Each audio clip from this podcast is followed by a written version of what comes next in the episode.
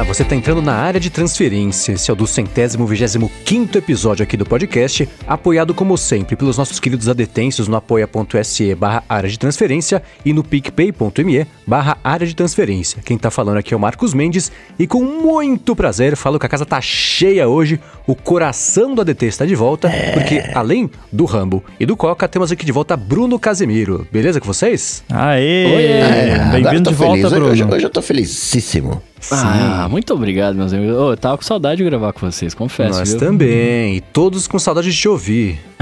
Faltei uma vez pro trabalho, outra vez por cirurgia, mas agora estamos aqui. Firmes, não fortes ainda, mas firmes. Quem quiser saber da história da cirurgia, escuta o bônus track desse episódio. Por favor. De volta para o futuro, já sabemos o que vai acontecer. Spoilers. que bom que está de volta, Bruno. Fez falta. Valeu, Valeu. manos. Estamos juntos. Ó, eu quero, antes aqui de começar com os follow-ups, aliás, eu quero saber do Bruno se ele tem algum follow-up do que a gente comentou na semana passada, na retrasada também. Enquanto o Bruno vai pensando aí no, nos temas, ele pensa em se ele quer falar sobre alguma coisa. Eu quero falar para vocês daquela iniciativa que eu comentei há duas semanas que eu, que eu pedi ajuda de vocês. Falei na semana passada que eu prestaria contas. Nessa semana eu vou deixar aqui na descrição do episódio o link para as fotos das doações que a minha namorada Larissa fez junto com um grupo de amigas dela. E a galera doa aqui o dinheiro pedindo no Twitter, no Instagram, aqui também no, é, no ADT. E somando o dinheiro que vocês deram, que juntando um pouquinho que eu dei, e ela também, as amigas, deu mais ou menos uns 5 mil reais para comprar cestas básicas pra galera. Então, muitíssimo obrigado para todo mundo. As fotos aqui é, dos alimentos estão aqui na descrição para vocês verem para onde que foi essa grana. E de novo, obrigado de coração para todo mundo que ajudou. Muito Maravilha, bom. meus amigos. Eu queria até, fal falando sobre isso, é, agradecer primeiro a Larissa pela iniciativa, porque estamos vivendo em tempos muito difíceis, né? É, e se possível, caras, quando vocês puderem, não esperem iniciativas assim e, e, e tenham iniciativa vocês mesmos de doar. Eu sei que é, é, complicado, porque a gente às vezes não sabe como, né? Não sabe o que fazer e tal, mas, cara, é, as pessoas estão precisando né? Antes de, de operar, eu tava andando bastante na rua, né? Por causa do trabalho, etc. E, cara, tem muita gente na rua, muita gente pedindo dinheiro que antes a gente via menos, né? Assim, nunca deixou de existir, mas menos, enfim. Se vocês puderem, por favor, doem e ajudem, porque tem muita gente precisando. Isso aí. Boa. Muito bem, Bruno, você tem algum follow-up? E um follow-up up das de duas semanas e da semana passada pra fazer com a gente? Ou vamos seguir? cara, vamos seguindo. Nada em especial. Nada em especial. Vocês tocam o programa muito bem, vocês são maravilhindos. Ah, que isso, ó.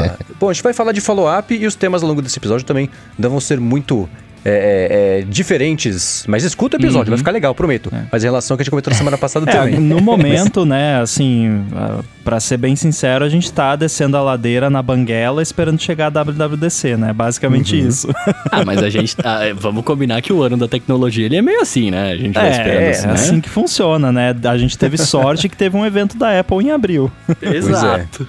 É, mas vamos lá. Na semana passada, no bonus track, a gente falou aqui do jeito bem estabanado sobre hábitos de eletrodomésticos e, e coisas de uso dos Estados Unidos, diferença aqui com o Brasil. E o meu irmão falou assim, cara, quanta bobagem que você falou. Porque ele disse que ele, foi namorado lá, falou assim, sabe por quê que as pessoas dos Estados Unidos têm a lavadora e a secadora? Que eles têm espaço para ter essas duas coisas em casa. E ele comentou que a lavadora e a secadora separados faz com que a secadora seja muito mais eficiente e seque a roupa muito mais rápido do que o jeito que é da lava-seca aqui do Brasil. A nossa invenção que não é nossa, enfim, porque o pessoal usa mais aqui, é, é, bem mais uma gambiarra do que uma eficiência. É por isso que a galera tem lá, porque dá para ter. E aqui não é, é, diferente. Depende das suas prioridades, né? Assim, que aí é uma coisa meio síndrome de vira-lata, né? Porque oh, nos Estados Unidos tem espaço. Tem apartamento pequeno nos Estados Unidos também. Ah, tem. Se for morar em é, Manhattan, eu, é diferente. Por exemplo, né? Uh, sem querer fazer um flex aqui, mas eu tenho espaço aqui para botar uma secadora separada se eu quiser. Só que eu preferi aproveitar esse espaço, né? Com mais coisas, coisas uhum. mais úteis do que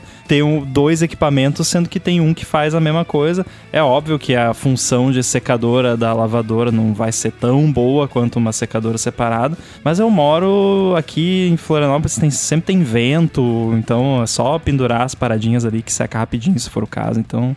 Vantagem é... de morar na ilha, né? É, prioridades, né? Ah, e vamos combinar que quanto mais espaço para HomePod Mini, melhor, né? Isso é verdade. É. como, é que eu, como é que eu ia ter um HomePod Mini na minha área de serviço se tivesse uma lavadora e uma secadora? Eu precisei economizar espaço. Então, né? É, e é muito. Uma- isso é uma coisa que. E é claro, morando ci- morar na cidade aqui no Brasil, é isso que eu falei, em Manhattan, por exemplo, vai, vai dar na mesma. Não tem espaço, porque tudo. As, as casas pequenas, os apartamentos né, são pequenos. Mas você pega ali o americano médio, essa galera que mora em. Não em área rural, mas em cidades que. que, que- de casinha e tudo mais. É, é ridículo o espaço que essa galera tem pra construir qualquer coisa, assim. Não- tem um cara que eu sigo, eu já comentei sobre ele no, no- no Instagram umas vezes, que é o. Acho que chama Astro Background. Vou colocar aqui na descrição o perfil dele. O cara construiu um observatório no, no quintal da casa dele. Você dirige por lá nessas cidades que são de, de, de casa, mais fora dos centros urbanos ali. É uma casinha com um jardinzão gigantesco. A pessoa faz um monte de coisa na frente, atrás. Tem sempre. Então é, é- é- pensando nisso, né, nesse americano mais médio ali, no fegão médio dos Estados Unidos, é, em comparação com, com cidade. Cidade é meio na mesma, né? Aqui ou lá. Eu já vi bastante também empilharem, né? Uma em cima da outra. Sim, sim, era assim que ele tinha. Ainda seguindo sobre o papo com eletro, sobre eletrodomésticos, o Antônio Augusto tá falando aqui que ele é o maior defensor da lava-louças, que ele falou que não vive sem. Ele coloca tudo lá e sai limpo e seco. E falou que se a gente quiser dicas de como usar, ele oferece consultoria gratuita pra gente. Eu tenho uma amiga que ela é também, ela é adepta do lava-louça, cara. Você vai na casa dela, tipo, a gente consome as paradas dela, falou, eu vou lavar pra você. Ela, de jeito nenhum, vou pôr na lava-louça. Aí eu, não, não, tá bom, então, vamos pôr na lava-louça aí. É, eu confio nas minhas mãos.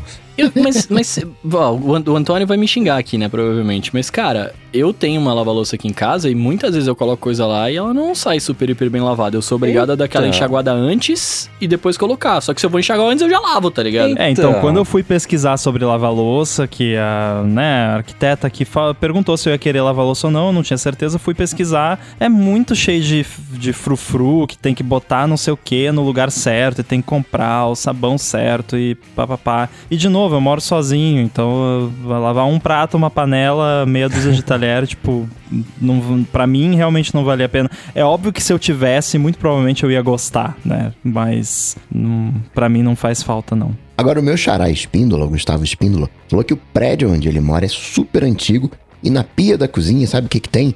Não é máquina de secar, não. É um triturador de alimentos. Vai embora pelo cano normal, nunca deu problema. É igual o cancelamento de ruído. Depois que você tem, você não consegue viver mais sem. Eu pensei a mesma coisa. Eu não sei se é, se é legal ou se não é legal, né? Mas, cara, é.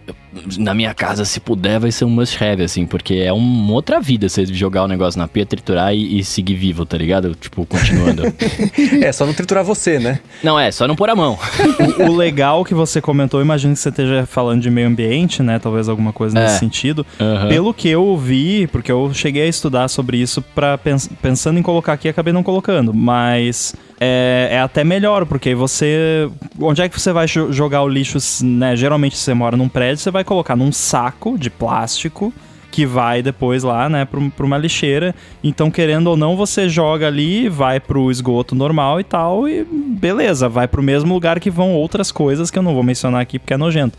É, então, assim, eu, eu não vejo isso como um problema. Até eu vi que, de um modo geral, as pessoas consideram isso até mais limpo do que você encher um monte de saco plástico de lixo, né? Um lixo Claro que se- orgânico. é, se você fizer compostagem e, e tudo mais, é, é melhor ainda. Só que, né, não, a maioria das pessoas não tem condições de fazer isso. É isso eu queria ter, sim. Ah, eu queria também muito, cara. Aqui no meu prédio, eu não tenho, né? Na, na minha casa nova, espero, espero poder ter. Mas aqui no meu prédio a gente separa o lixo, né? Então antes de levar lá pra, pra garagem, a gente, eu lavo tudo aqui bonitinho, né? Ponho no saco e levo pra fora. Mas o lixo orgânico não tem muito o que fazer, né? Você joga no saco lá, dá nó e, e leva. É bem zoado mesmo. Ó, follow-up em tempo real aqui do Hugo, ele falou que ah, não ter a lava-louças, né? Pelo que eu entendi aqui que ele falou, até vai, né? Mas e o robô aspirador de pó? Aí realmente não dá. É, é, mais um. é É, é igual. vida. Assim, é aquela coisa. Se você não tem, você não sente falta, porque você não sabe como é que é. Mas assim,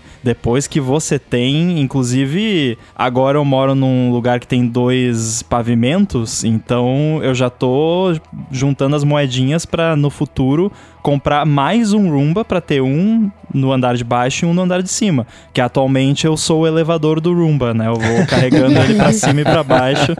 É, então, né, eu levo lá pra cima, limpo lá, quando ele termina, desço, limpo embaixo, né? Eu limpo não, ele limpa. Mas é, é muito bom. O Roomba realmente, ou qualquer robozinho desse, é, vale muito a pena. É uma mão na roda mesmo. Ele, e vocês que são agora donos, do, agora não, né? Já sempre foram donos de casa aí. O Roomba ele realmente limpa bem, bem lim- limpo mesmo? Ou depois que tipo ele limpa, sei lá, uma vez por semana tem que passar um- uma vassourona, um aspiradorzão normal e tal? Ele limpa, ele é um aspirador, ele é um, o equivalente ao aspirador de pó. Existem, por Uhum. exemplo, os, os aparelhos que são pano molhado, né? O pano úmido. É, é diferente Já pensei do, em do pegar Roomba. esse também, mas daí eu pensei, pô, vou ter que ter um estacionamento de robô no apartamento.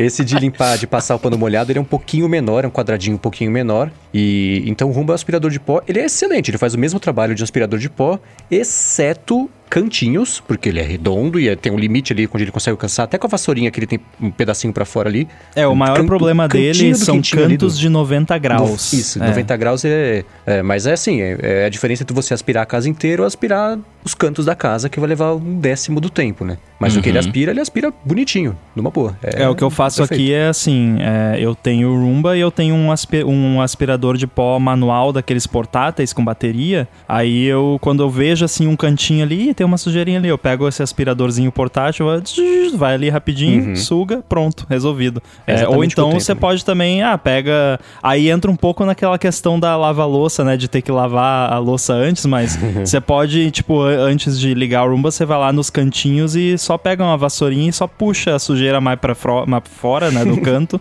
e depois ele vai lá e come a sujeira. É, mas é bem mais prático do que ter que varrer tudo, né? Então. Ah, não, com certeza. É, e a coluna realmente- agradece também. E, e é, é bom porque é aquela coisa, você tem que ter cuidado assim pra não deixar, tipo, cabo de iPhone no chão, Ah, né? é. Que ele É, vai engolir. Então tem que tomar um certo cuidado, mas se- assumindo que aqui o meu apartamento já é Roomba friendly, já pensando nisso, é uma outra coisinha só. É, cortina da, da janela, eu gosto de botar ela, porque eu tenho nos quartos cortina na janela, eu levanto e boto a cortina em cima da cama, assim, pra Uhum. ele não esbarrar na cortina e tal, limpar melhor, mas é bem tranquilo. É, o, o problema dele é cabos mesmo, porque ele vai engolindo os cabos, ele fica preso, aí ele manda mensagem no iPhone, socorro! Socorro! Aí você vai lá tirar ele da...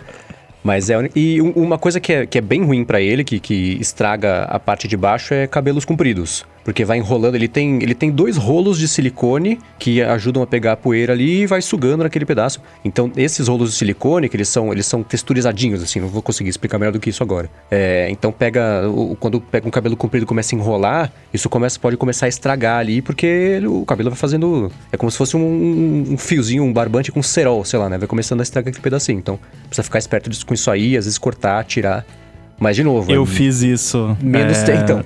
Menos Eu tempo que tirei uma peruca da, da roda do Roomba e, ó, e pela sua lógica, então, meu cabelo é comprido, assim, né?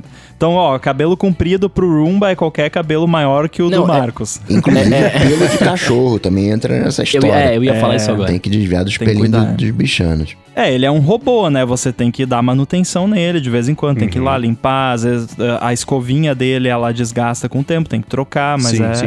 é tranquilo. Eu perguntei do se ele limpava bem mesmo, justamente por causa dos cachorros, né? Porque a Judite aqui, ela perde pelo, eu não sei como que ela tem pelo ainda, né?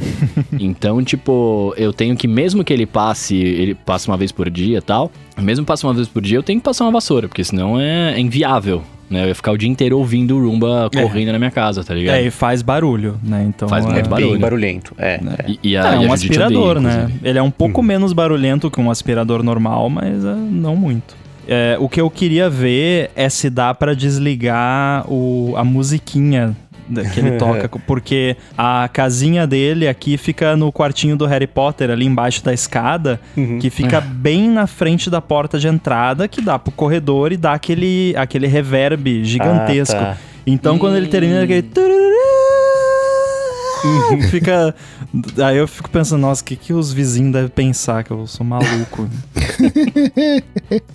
Mas que é mó legal, é? É, e tem Não, é esse- muito louco. esses robôs pra tudo, pra cortar grama. Eles mapeiam a área, até por satélite. Pra é. limpar a piscina limpar tem piscina, também. limpar vidro de, de, de, de janela. Janela. O único que. Já vi pra parede, pra limpar a parede. Eu só não vi ainda pra limpar a escada, porque vai. Né, Rambo? Tu Vai ter o do primeiro, né, o pavimento do segundo, mas como é que limpa a escada? Não tem que dar um. Né?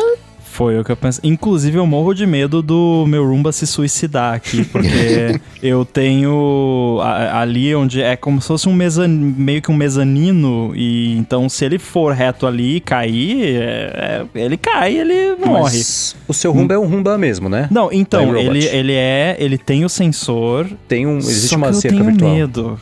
Não, eu Ah, tenho a é, cerca né? virtual. Ele tem o sensor. O Roomba tem o sensor, né? Quando ele chega num lugar que ele vê que, opa, né, vai sair assim, que não Na tem mais da terra. É, aí ele vira pro outro lado, ele sabe. Mas eu fico assim, né? Vai que tem uma sujeirinha no sensor, sei lá, né? Aí Uhum. eu coloco a cerquinha. O, o Roomba tem uma cerquinha virtual, que é tipo um totemzinho, que É. você tem dois modos. Um é como se fosse um laser, que é uma, uma reta, assim. Então você bota e é como se tivesse uma cerca ali, ele não passa. E um que é circular, que aí naquela área, tipo, ah, você tem, ó, Bruno, pra você que tem cachorro, é, Hum. Coca também, ah, na, perto do potinho de água, de comida do cachorro, você pode botar essa cerquinha nesse modo Ou- circular e o Roomba não vai ali. Ou perto de onde o cachorro faz sujeira. Porque senão você vai Também. chegar em casa de volta, vai parecer o, o tracker de Marte, assim, com todo o rastro de onde ele passou. Não vai ser legal. Isso é muito importante. Tem foto disso. O- e, e- e se você for pensar, é pior ainda porque ele tem a vassourinha que fica girando. Aham, é. Nossa, que prejuízo, velho. É, então pode dar problema, né? Então cuidado então, com essas esqueci coisas. disso porque eu não tenho cachorro, mas tem que ficar É. bem esperto com isso, porque senão você vai ter dois problemas ao invés de uma solução. Não, eu nunca pensei nisso. E, e outra, né? Provavelmente nesse cenário não vai dar para limpar o Roomba, né? Ele vai. na- Porque vai parar em cantinhos ali do Roomba na escovinha que não, não vai ter jeito. Joga Uhum, fora. é. Acabou. Nossa, que coisa, que fim triste pra um Roomba, né, cara? Muito bem, encerrados aqui os follow-ups. Primeiro assunto da semana de hoje aqui é o seguinte: me digam o que está acontecendo, porque a impressão que eu tenho é que todo dia sai notícia catastrófica de que as AirTags foram hackeadas e pronto. Hackgate das AirTags, AirTag Hackgate. É tão sério assim ou eu tô viajando? É, é aquela história que a gente sempre comenta aqui, né? do- do- dos hacks que acontecem. É claro que qualquer notícia envolvendo AirTag agora vai ser. Qualquer Uhum. notícia que tem qualquer coisa de Apple e hack envolvido. É, ainda mais se for produto vende. novo, né? Exatamente. É, Todo mundo atrás então, do gate. a galera conseguiu fazer algumas coisas interessantes com as AirTags. Assim, de cara, pra acalmar todo mundo. Até o Zac postou lá no 95 Mac uma matéria a, a respeito, assim, de tipo, você deve se preocupar com isso. E a resposta é não. Se você tá pensando em comprar AirTag, já comprou, tá usando, não precisa se preocupar com isso por enquanto. É, porque não é o que, que você pensa quando você, ah, hackearam AirTag. Você pensa, pô, vão conseguir ver a localização das minhas coisas, ou vão conseguir me rastrear sem eu saber. É, é esse tipo de coisa que as pessoas logo pensam, mas não foi nada disso, pelo menos não até agora, né? É, teve um que foi um, um cara que até ele tem um canal no YouTube que eu já segui há algum tempo, ele é um hacker muito bom, e ele literalmente hackeou no sentido físico da palavra. Tipo, ele pegou uma AirTag, abriu, soldou lá na placa da AirTag e usou uma técnica lá para conseguir basicamente mudar o firmware da, da, da AirTag. E aí ele trocou a URL lá do NFC pro, pro Never Gonna Give You Up lá, né? Que a galera faz. O Rick Roll. É, o Rick Roll é, foi a brincadeira dele. Então, esse foi um dos hacks que, assim, tá, beleza. Se você tiver uma AirTag, você consegue basicamente fazer jailbreak nela. é, só que é muito mais complicado do que um jailbreak, de, porque tem que abrir, tem que soldar, tem que. Enfim, não é simples o negócio. E não é nada hum, malicioso. Basicamente é só um experimento divertido pra quem é hacker. Talvez eu até arrisque fazer aqui quando chegarem as minhas. É, Talvez. Aham. É. Uma coisa legal desse experimento dele é que, assim, a AirTag usa um, um, um chipzinho lá, um System on Chip bem simples, que... Bem simples, mas bastante, né? Simples, mas sofisticado.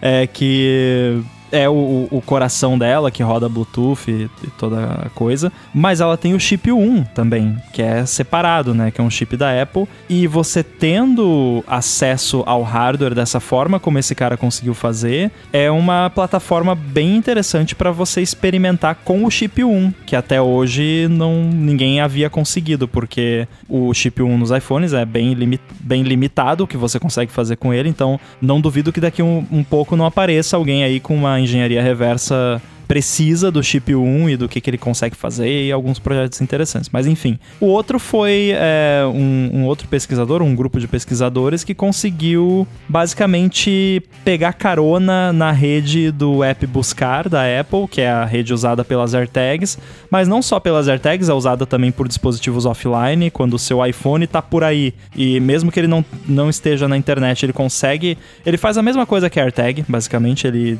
ele levanta a mão, fala, ó, oh, tô aqui, manda um iPhone perto que tem internet, captura por Bluetooth e manda pro, pra sua conta. Basicamente é isso. E eles conseguiram pegar carona nessa rede para mandar informações arbitrárias minúsculas, assim, bytes de informações é, que não são localização e beleza, é legal também, mas não, não afeta nada. É, é um hack, sim, só hum. que não, não é um hack que as pessoas precisem se preocupar. Então, esse é um resumo, né? Mas a moral da história é que as pessoas estão se divertindo com AirTags e você não precisa se preocupar com isso. Pelo menos ainda não, né? Até surgir algum, alguma vulnerabilidade né, perigosa de verdade, vamos ver. É, o, o principal problema que daria para ter nas AirTags é exatamente esse: alguém conseguir te rastrear externamente ali por meio das suas AirTags, dá um jeito de, de, de ter acesso à informação de localização das suas AirTags. E,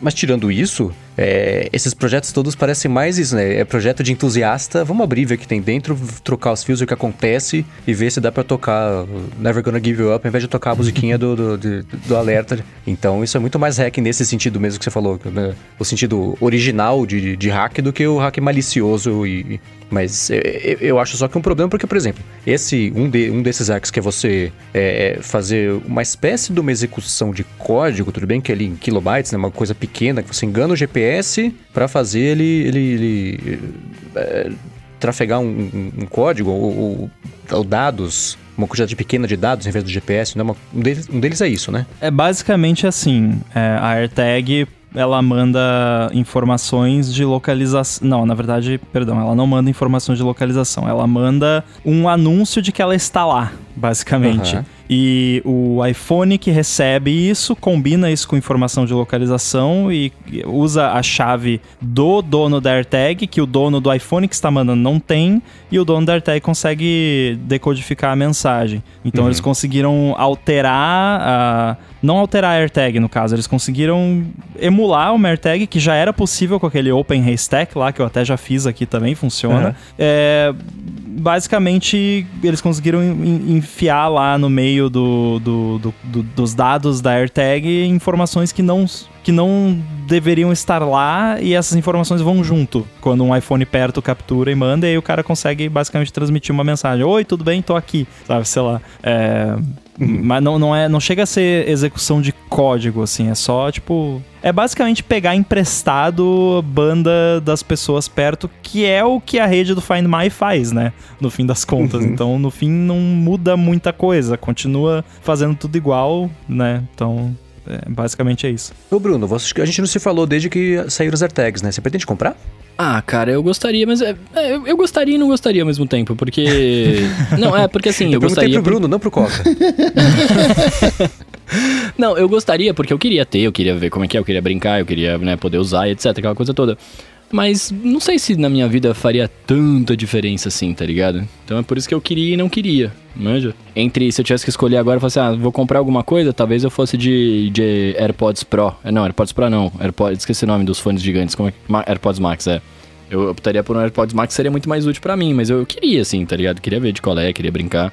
Mas eu ia perguntar aqui para vocês agora, né, do, do lance de é, hackear as AirTags. É, se não for um, um, um hack de software, né? Um hack de hardware, beleza, né? Tipo, ah, não devia poder acontecer e tal, mas, cara, aí é o cara pegando o produto na mão e, e, adaptando a vida real, né? No que ele quer fazer. Tipo, não é porque o cara vai pegar a sua tag e vai hackear alguma coisa, né?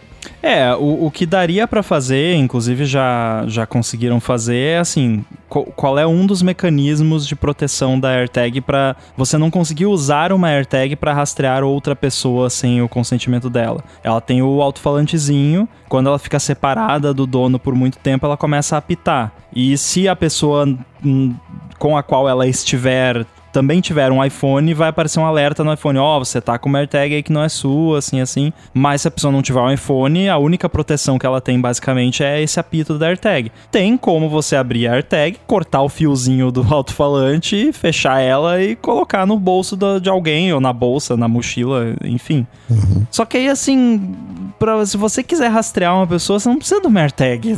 tem, tem um milhão de produtos que podem ser usados para isso. Inclusive, você pode fazer a sua própria AirTag, né? Que que se aproveita da rede do, do Find My, então, assim, né, basicamente, no, isso não tem muito, assim, se você for um alvo que pessoas queiram te rastrear, pessoas vão querer e vão tentar te rastrear, uhum. seja com uma AirTag, seja com um, algum outro tipo de dispositivo. Tem dispositivos de rastreamento profissionais do mesmo tamanho da AirTag ou até menor, né, então não, não muda muita coisa, assim, na prática. Só que, claro, tem aquela coisa, né? Fica chato porque, ah, é um produto da Apple e tal, mas eu posso usar um iPhone para rastrear alguém se eu quiser, né? Uhum. Sim. Muita empresa faz isso, inclusive. Sério? É, e tem, o, o, que me parece das AirTags é que elas são um, um produto é diferente dos outros produtos que a Apple já lançou, porque dá para fazer isso, abrir, fuçar e mexer e ela continua funcionando. Porque, sei lá, o iPhone também dá, mas é uma coisa menos acessível, menos, é menos interessante. Você consegue alterar o funcionamento do iPhone alterando o hardware. Não sendo o começo lá, que o primeiro iPhone para fazer o jailbreak era isso. Tinha que abrir dar um curto lá no pedaço, um fiozinho e levava o dia inteiro para fazer. É que assim, é, eu acho que é uma confluência de, de vários fatores. É, um deles é que assim, ela é pequena, mas uhum. ela não é pequena o suficiente que é imprático você fazer isso. É, tipo é, os AirPods, por, por, exemplo. É, por exemplo, os AirPods talvez dê para fazer algo parecido, só que é tão pequenininho que você precisa de equipamento ultra especializado, é muito uhum. mais caro também, isso também é um fator, né? Porque, ah, é. 29 dólares ali, o cara estragou, ele falou, ele estragou duas AirTags nesse processo, né? Até conseguir fazer. Então, ah, mas é ali, uhum. tá, beleza. 60 dólares para uma pesquisa vale a pena. É, agora, AirPods já, né? Já fica mais caro e, e por aí vai. É, e outro detalhe é, que eu falei que é uma combinação de fatores é que ela usa um, um processador, um System on a Chip, que você, com, você consegue comprar. Tipo, eu posso entrar aqui num site e comprar o processador que a AirTag usa, ele chega aqui para mim, eu programo ele. Então é, tem ferramental disponível, tem SDK para esse processador, uhum. tem é, ferramentas para programar esse processador. Então é, é, eu achei até curioso um produto da Apple usar um, um processador assim uhum. off the shelf, né, que a gente fala que você chega lá é, é tipo você chegar na, na, farmácia e pedir ali a Neusaldina, né, tipo tá, tá lá, não é tipo não isso aqui a gente só vende para Apple e tal. Talvez também por causa do preço, né? Então, eu acho que é preço, porque é que nem. De novo, eu vou comparar com o primeiro iPhone. O processador do primeiro iPhone era um processador de leitor de DVD da Samsung, que ela tinha um monte encostado, não era nem. E você corta para hoje, ela fazendo o, o, o, chip dela. Então eu imagino que as, as AirTags 2 ou 3, ou lá na frente, elas devam ter o processador da Apple, porque o projeto vai estar barato o suficiente para ela poder investir nisso e, enfim, conseguir evoluir até AirTags para fazer mais coisa, coisas complementares, ter mais controle sobre, né? Porque elas são abríveis e hackeáveis porque elas são um, um, um, é um sistema muito, muito, até meio simples de mentar, sei lá. Eu vi aquele cara que pegou as AirTags e, e, e abriu e fez ela funcionar, tá fazendo ela funcionar aberta porque ela fica mais fininha, dá pra usar, por exemplo, no espaço do cartão de crédito da carteira sem ficar aquela bolota ali para fora. Teve então, um cara é um que abriu... Né? Ele abriu a AirTag, tirou né, o, o, o, cérebro dela e colocou dentro de um Apple TV Remote. Uhum. Pegou e enfiou lá, porque dá, né? Cabe. É, eu, eu acho que é possível que, que a Apple vá para alguma coisa mais customizada, porque é, se você for ver, o que, que impede, por exemplo, de alguém fazer a mesma coisa num iPhone? Primeiro que tem trocentos processadores no, no iPhone, não é um só, então. E aí um processador verifica o que o outro está fazendo, então você teria que hackear todos ao mesmo tempo, fisicamente, para conseguir fazer algo parecido. É, segundo, que são processadores totalmente customizados pela Apple, então você não tem assim tanta informação de o que, que esse processador faz, como que eu programo ele e tudo mais. Terceiro, que eles só rodam um código com assinatura da Apple, isso tudo é verificado no nível mais uhum. baixo do hardware, então é muito difícil você fazer rodar qualquer código código ali.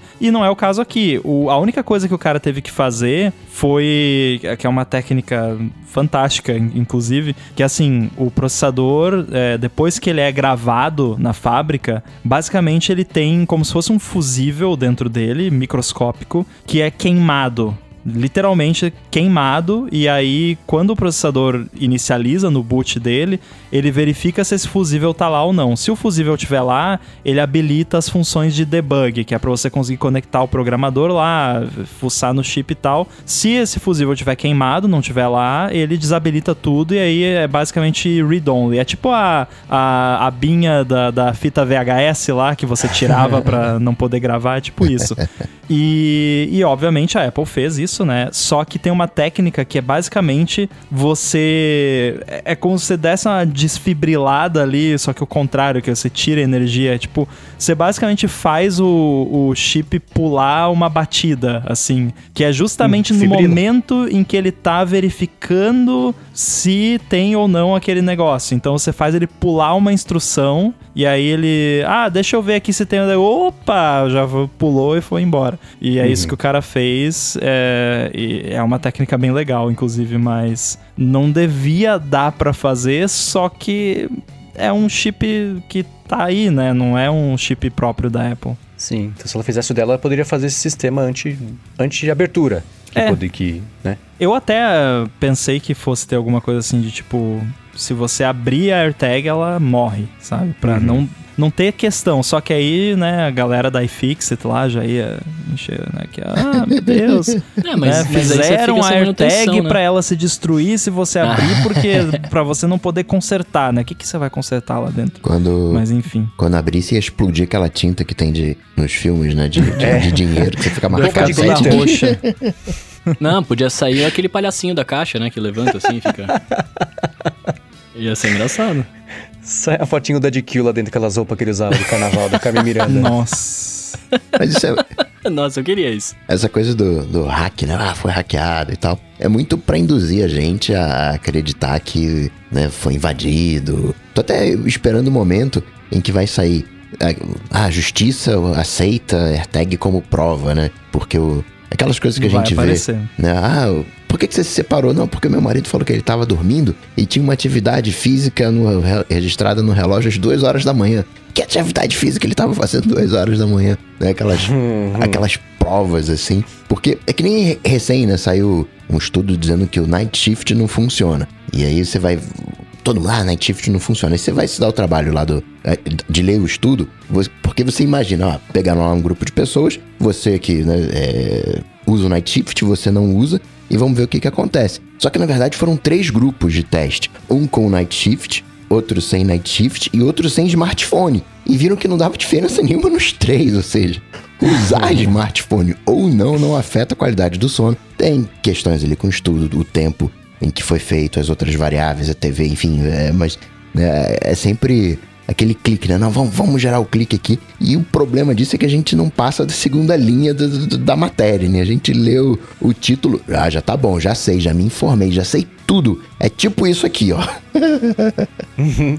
Aliás, o Facebook tá testando o alerta de você leu a matéria que você vai compartilhar? Você não quer ler, aí depois você compartilha? Que o Twitter colocou e deu certo, agora o Facebook finalmente também vai colocar um negócio desse aqui. Muito bom. É sempre bom, né? É. Agora, quem não anda lendo muita coisa é a equipe de contratação da Apple, né? Eita! assim.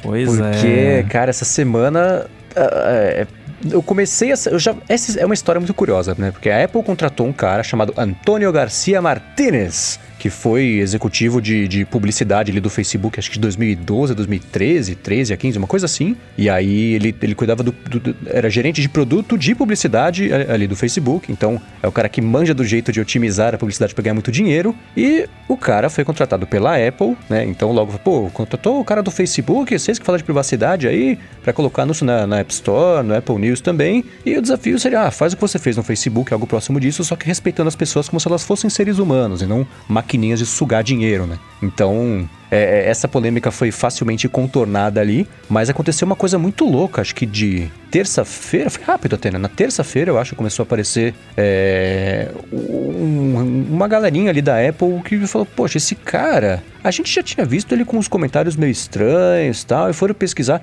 Ele tinha até lançado um livro, que é uma autobiografia, chamada Macacos do Caos, uma coisa assim, que tem um monte de declaração absurda, né? É, eu já falo sobre uma delas para dar um, um, exemplo, mas uhum. basicamente esse cara sempre teve um comportamento extremamente tóxico contra mulheres e, e, e, pessoas de qualquer outra cor que não seja branca. E é claro que isso é, muito pior até para Apple do que toda a parte de falar, poxa, mas e privacidade, né? A privacidade ela garante, mas contratar um cara desse é, é, é mais complicado. O, o, livro dele tem uma hora que ele fala assim, é, gente, é o que ele fala no livro lá, por favor, tá? Ele abre assim, aspas. Abre aspas, gigantescas, bem sujas. É, a maioria das mulheres aqui do Vale do Silício, né? Todas falam que são feministas e tudo mais, mas é um bando de mulher fraquinha, bando de mulher mimada, tudo ingênua também aqui, elas acham que são fortes e tudo mais, mas se acontecer uma, pan... que aconteceu uma pandemia ou uma invasão de estrangeiros, elas ficariam tão úteis quanto uma coisa que você trocaria ali por um, uma caixinha de cartucho de bala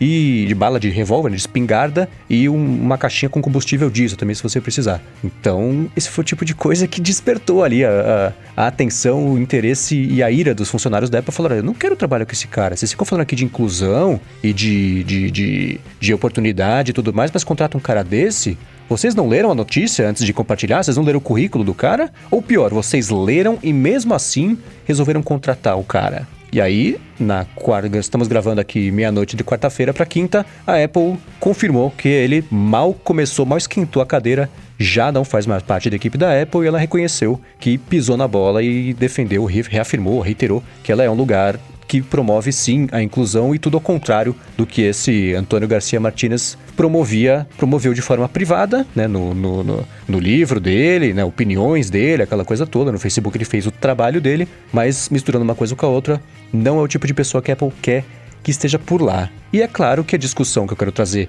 aqui sobre isso que vai permear, é, é, especialmente alguns círculos aí é, das discussões da internet, é o lance daquele negócio da cultura de cancelamento, que eu acho uma bobagem esse termo, já explico por quê. Se é justo a Apple mandar esse cara embora pelo que ele pensa fora do horário de trabalho, né, do livro dele, a parte pessoal dele influenciar no profissional. Acho que a discussão é mais ou menos essa ou, ou não? O que, que vocês acham? É, dá para falar sobre isso. É... Assim, é bem complicado o, o assunto, justamente pelo que você falou, né? Até que ponto a empresa deve não aceitar uma pessoa na, na empresa por conta do que ela das opiniões que ela expressa fora do trabalho e também opiniões do passado, né? Que, que assim, eu, eu não sei, né? Pelo menos essa, esse livro, eu não sei quando é que foi lançado, enfim. Mas é bem provável que as opiniões dele continuem sendo as mesmas, né? Isso é, isso é fato. Mas só tô brincando aqui de advogado do diabo, né? De repente ele mudou de opinião de lá para cá, mas aí deveria ter se retratado, pelo menos, né? É... Só que eh, tem o outro lado também que, assim, muitos, mas muitos funcionários da, da Apple se posicionaram contra e chegaram até a fazer uma petição para que o cara não fosse aceito na empresa, fosse mandado embora. E aí eu acho também que nesse ponto você tem que ouvir os seus funcionários, né? A empresa é um, um conjunto de pessoas e se uma parcela muito grande das pessoas demonstra com argumentos, né? Pô, essa pessoa não, não se encaixa nos valores, na cultura da empresa e tal, acho que tem que mandar embora mesmo, né? E fora que o cara é um escroto, né? Pelo que a gente. Né? Mas tentando ir um pouco além de, de só isso, né? É, dois follow-ups em tempo real. O livro é de 2016 e mais de 2 mil funcionários da Apple assinaram essa carta. Pois é, então, e, e, assim, eu acho que o ponto não é nem a opinião que o cara expressa fora do trabalho, né? É, porque muitas vezes, cara, ainda mais esse tipo de comportamento, ele não é só expressado fora do trabalho, tá ligado? Eu acho muito difícil o cara ser, né, do jeito que, que ter essas opiniões que ele tem e tal, e do, no trabalho ele ser um cara super justo, super honesto, sem nenhum tipo de preconceito, né? Enfim, isso eu acho quase impossível. Então, provavelmente esse tipo de coisa ia se refletir no trabalho. E, e, e tem outro ponto também, que, que é o lance de, tipo assim, cara, se a gente vive hoje em tempos onde, onde isso, esse tipo de assunto está sendo muito debatido. Né? E, e, cara, se você tem, por mais que se, possam ser opiniões do cara antigas e, e, etc, não, não tô passando pano pra ninguém aqui, não é esse ponto, mas por mais que sejam, possam ser opiniões antigas, é, é um assunto que tá muito em alta, é um assunto muito discutido, é um assunto que sim vai ser discutido por muito tempo ainda, e não dá pra, pra você saber que a pessoa teve esse tipo de opinião e, e, e conviver numa boa, principalmente as pessoas que sofrem o, preconceito, né? Então é, é, é, muito complicado isso mesmo. É, e assim, só para deixar bem claro, isso que o Mendes mencionou aqui, aquela, aquelas aspas, é um, um, um exemplo só do uhum. livro.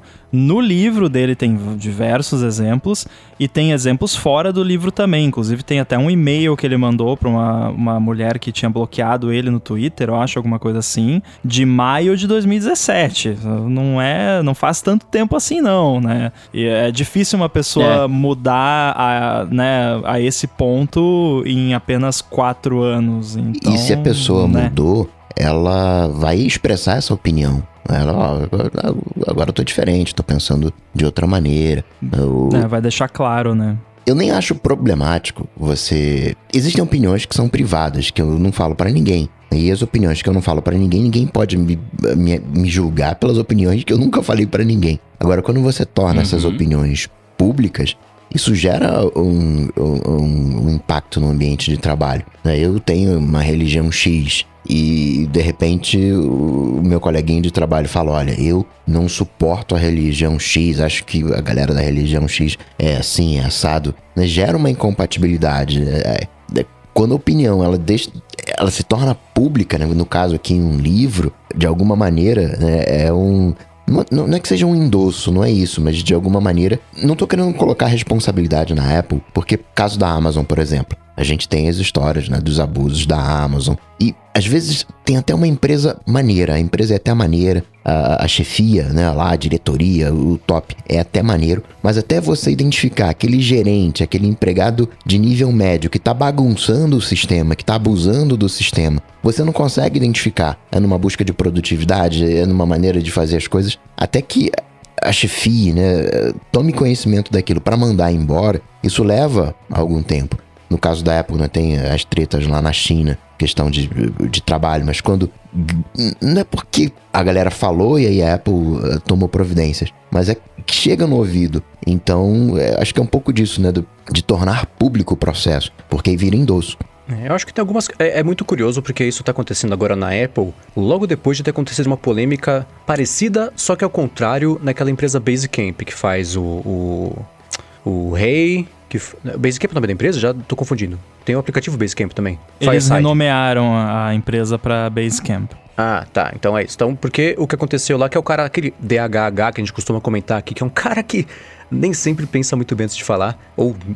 pensa, acha que pensa muito bem e acaba falando mesmo assim.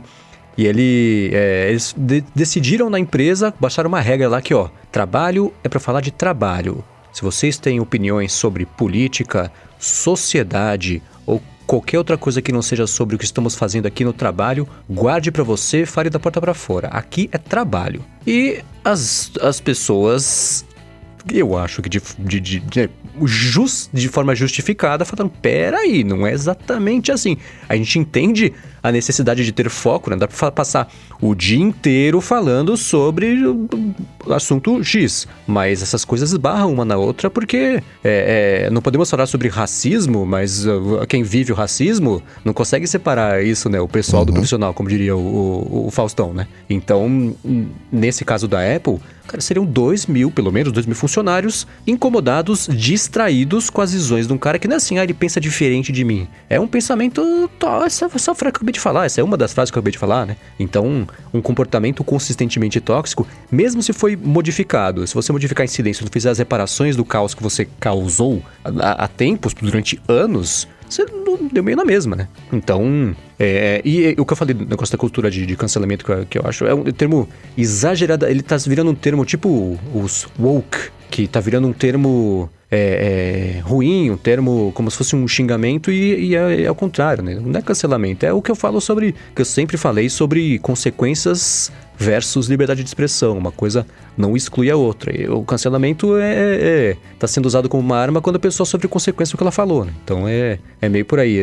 Acho que vai ter sim um papo sobre o cancelamento do cara, acho que mas isso é um, é um, é um argumento que não se sustenta por 10 segundos se você pensar um pouquinho a respeito do, do impacto que seria uma empresa do tamanho da Apple, com todo o bumbo que ela toca, cada oportunidade que ela tem para falar e para promover as ideias de, de diversidade, de igualdade e, e as outras dades que, que seria bom se todo mundo promovesse, e contratar um cara desse, você mina completamente os argumentos que você passou anos construindo, no momento em que a briga com a Epic Games está minando um monte de outros argumentos que ela passou muito tempo construindo. Então, tem que escolher melhor as batalhas, né? Só um comentário de Inside Baseball aqui, mas o primeiro site a cobrir essa petição foi o 9 to 5 Mac. Eu acompanhei essa o desenrolar dessa história e muito provavelmente é, esse cara ainda estaria lá se não fosse essa matéria, né? Mas É, teve um site maior aí que resolveu cobrir sem citar a fonte, né? Então, só para deixar bem claro aqui, começou no 9 to 5 Mac. Agora, vou, confessar uma coisa aqui. Eu tô até agora pensando o que, que dá para fazer com um cartucho de, de, de, de, munição com uma pandemia, né? Que que eu, como é que eu mato o vírus com. Um você coloca a vacina e atira, né? Só se for. É, se for o Borat, você consegue dar panelada na parede para matar vírus um por um também.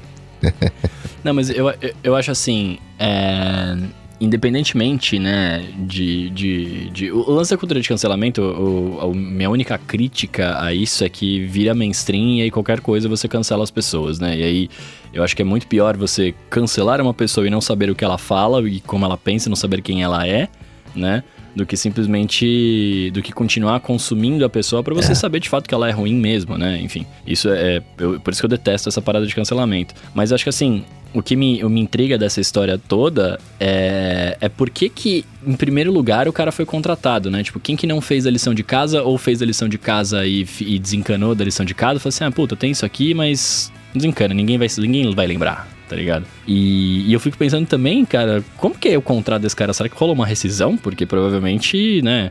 É contrato de experiência ainda, né? o... É, geralmente tem uma. Mas será que tem isso nesse, nesses cargos? Experiência, tipo. Geralmente tem, tem uma. O cara começa, tipo, Período tem, sei lá, um, um, mês de né, experiência, ou três, enfim.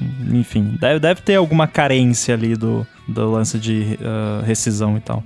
E esses contratos todos prevêem esse tipo de situação, né? Se você, assim, se você. É, eu não manjo mesmo. Eu não vou falar do legalês porque eu vou falar bobagem, mas o, o, o, geral é assim. Se você fizer uma bobagem muito grande na vida pessoal, se você é uma figura pública, política e vai ter, ter um, um caso com alguém, é, o seu contrato pode ser cancelado unilateralmente porque você está é, é, é, afetando a imagem da nossa empresa com a sua vida pessoal, e aí não pode. E também, né, no momento atual, contratação é meio, né, é, ali o zoomzinho, né, falou meia dúzia de coisas certas, ah, ok, tô precisando e, vambora. É, acho que tem tem tem um entorno nesse processo também.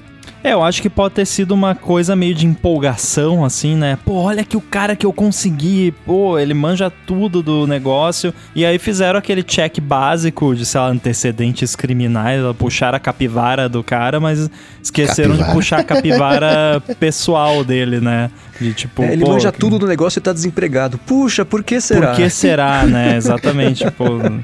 Então, assim, faltou, faltou uma averiguação ali de. Também não que. É, é, é muito complicado, porque assim, é, você tem que saber aonde que é a linha, né? Porque assim, eu não gosto muito da ideia de que empresas vão bisbilhotar redes sociais de, de quem eles vão contratar e tal. Não por causa disso, porque nesse caso teria sido bom, mas é que porque em outros casos pode ser ruim, pode acabar a, até a empresa sendo discriminatória por ir olhar na rede social da pessoa. Só que aí, claro que o processo tem que ser muito bem estabelecido. Não sei se a Apple faz isso, imagino que sim, mas é, nesse caso teria sido bom, né? E, pô, vamos ver aqui, pô, o cara escreveu um livro, do que que é? Do que que se trata esse livro? O que que ele diz nesse livro, né? É, ele dedica o livro para os meus inimigos, então já, você já sabe o tipo de pessoa que, que você vai... se ele tem inimigos, é, né? Se, se faz esse tipo de coisa, né? Eu ia falar exatamente isso, cara. Eu acho que assim, eu, eu sou bem contra, na verdade, pesquisar a vida pessoal da pessoa para contratar ela, porque eu acho que, enfim, é o que o Coca falou. As minhas opiniões no, no meu cantinho aqui são minhas e não preciso compartilhar com ninguém, tá ligado? Mas a partir do momento em que você é público, né, e você é conhecido e você externa essa opinião pro mundo de meu Deus aí, aí não tem o que fazer. Aí, enfim, aí você tem que ver se de fato as opiniões do cara entram com a, com a empresa mesmo, né? Entram de acordo com a empresa, com os valores da empresa, aquela coisa toda. Mas tem uma diferença entre você bisbilhotar a vida privada do cara e você ir atrás de como o cara se coloca publicamente. É claro, é, uma exato. coisa assim, vou contratar o fulano, vou ver o histórico de pesquisa do Google dele. Isso não. Vou colocar um detetive particular pra ver se ele sai daqui, vai no mercado e vai pra casa. Seria Isso não. irônico isso da parte da Apple, né? Colocar uma AirTag na bolsa dele. É, É. Mas o, o- o Twitter, o Facebook, o Instagram são tudo uma vitrine muito precisa do que você quer que o mundo pense a seu respeito, certo? Sim. Sim. Eu Sim. acho que isso faz parte do, do pacote de como a pessoa se apresenta, como a pessoa se porta, como ela muito bem pode também querer se portar no trabalho. Então eu, eu não vejo como um problema você querer conhecer melhor como a pessoa se comporta publicamente, socialmente, pra saber se ela pode fazer parte da sua, da sua equipe ou não. Mas faz antes, né? É, pois mas Você é, faz a lição não, de mas- casa, né? Mas é, é isso, mas é isso que eu tô falando. Uma vez que você externou essa opinião pro mundão de meu Deus, e hoje ainda mais com a internet, etc. Não, parecia um tio falando, né? Hoje com o advento da internet. é, cara, você externou, tá externado, aí tá- vai todo mundo ver. Deixa eu ver o que, que você tá falando pra ver se faz sentido ou não. Mas se o cara não tivesse externado isso e aí porque ah, por algum motivo aleatório descobriram isso, enfim, aí resolveram não contratar o cara, ainda assim, eu acho um problema tendo em vista o, o- o período político, né, barra do mundo que a gente vive hoje, tá ligado? Eu acharia um problema mesmo assim. Mas ao mesmo tempo é muito complicado, né? Porque se o cara nunca fez nada no trabalho, nunca demonstrou nada e tem um, um comportamento isolado assim, você fala, deixa eu entender. Mas não é o caso desse nosso amigo aí, né? Não, e aí É. também tem aquela questão, aí entra na, na questão do cancelamento, né, que o Mendes falou. Uma coisa é você ir olhar ali os posts recentes dele, né, sei lá, até o 2017, sei lá, digamos assim, dar uma olhada lá, pesquisar algumas keywords, alguma coisa. É, outra coisa você, sei lá, digamos que o cara usa Twitter desde que ele era adolescente, aí você vai lá, tipo, que nem eu, né, que eu uso Twitter desde 2017, eu era um pirralho, aí você vai lá num tweet meu de 2008 que eu falei alguma bobagem, não, não pode contratar ele porque em 2008 ele falou que não sei o que, em 2008 quando ele tinha, sei lá, 14 anos de idade, não, não, acho que era, já era um pouco mais velho, mas enfim, é, né, não, aí não, né, tanto é que eu deletei os meus tweets antigos, né, eu fiz questão, porque quando começou essa mania de pessoal começar a procurar tweet de 20 anos atrás de pessoas só pra falar, né, enfim, eu não, não lembro que eu tuitei eh, em 2007, eu, eu tenho o arquivo aqui, eu baixei o arquivo antes de deletar tudo, mas enfim, né, vai, sei lá, provavelmente eu falei alguma besteira, então... Não, provavelmente não. Eu acho que com certeza, É. assim, você sendo bem sincero, eu, eu acho que é, eu- agora que Conhecendo você falou que em 2000 você e- como eu conheço, você Te besteira. eu acho que você falou muita vez. Não, não, brincadeira. Não, mas é, é que assim, agora que você falou que em 2017 você tinha 14 anos, eu, eu não sei quantos anos você tem mais. Mas. é, Eu, eu tenho 34 hoje, e quando lançou. Quando eu, eu, eu entrei pro Twitter logo que lançou, acho que lançou não, mas em 2009 eu acho, e nunca usei, né? Tinha, tinha, devia ter Eu 3, tinha 4 tweets. 15 anos, corrigindo. Em 2009? aqui. 2007. É, em 2007? É, eu tinha. Em 2007 eu já, sei lá, eu, eu, eu, eu, eu sou velho já.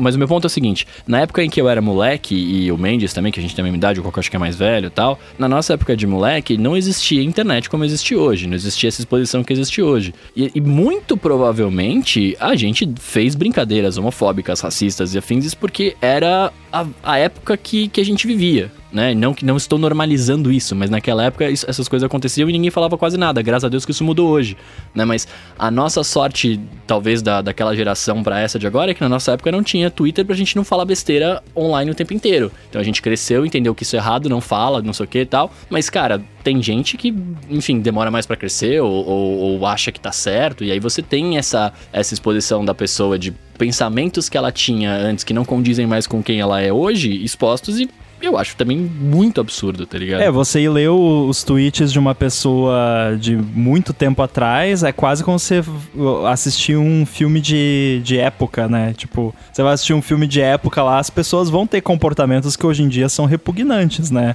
É a Sim. mesma coisa. Claro que é num. num numa escala de tempo muito menor, mas é parecido, assim, você olha, pô, mas o cara em 1900 e não sei o que, ele falou isso aqui, pô, mas, né, naquela época isso era, ainda era aceito socialmente. Hoje em dia... Por mais não- que fosse errado né? ainda, né? Era Exato, errado, mas não, era... não muda o fato, né, mas... uh, Sim. tem que sempre olhar as coisas no contexto. Mas, mas não é o caso aqui, né? Pra deixar bem claro que o cara. Sim. Ninguém né, está passando pano pra ele aqui. Pouquíssimo tempo atrás ele tava falando bobagem aí. Te- teve um que me deixou pessoalmente ofendido, que ele. Foi nesse e-mail aí que ele mandou pra, pra mulher lá, que ba- basicamente ele falou que, ah, porque é, enquanto você não tiver filho, você não vem falar comigo, eu quero ver quando você estiver numa cama de hospital, morrendo sozinha, porque você não tem filho pra cuidar de você, não sei o quê. Meu Deus. É, eu- porque eu já ouvi isso várias vezes, porque eu não quero ter filho, as pessoas falam isso pra mim. Eu te apoio, eu também não quero ter, cara, tá É, tudo bem. Pois é, então. Tirando isso, tudo bem com vocês? Tudo ótimo. Cara, eu, eu, eu confesso que eu já tive melhor, viu? É, é verdade, né? Já teve De menos novo, inchado, né? tá interessante, tá? Quem quiser escutar. Eu quero falar agora sobre o, julgamento da Epic.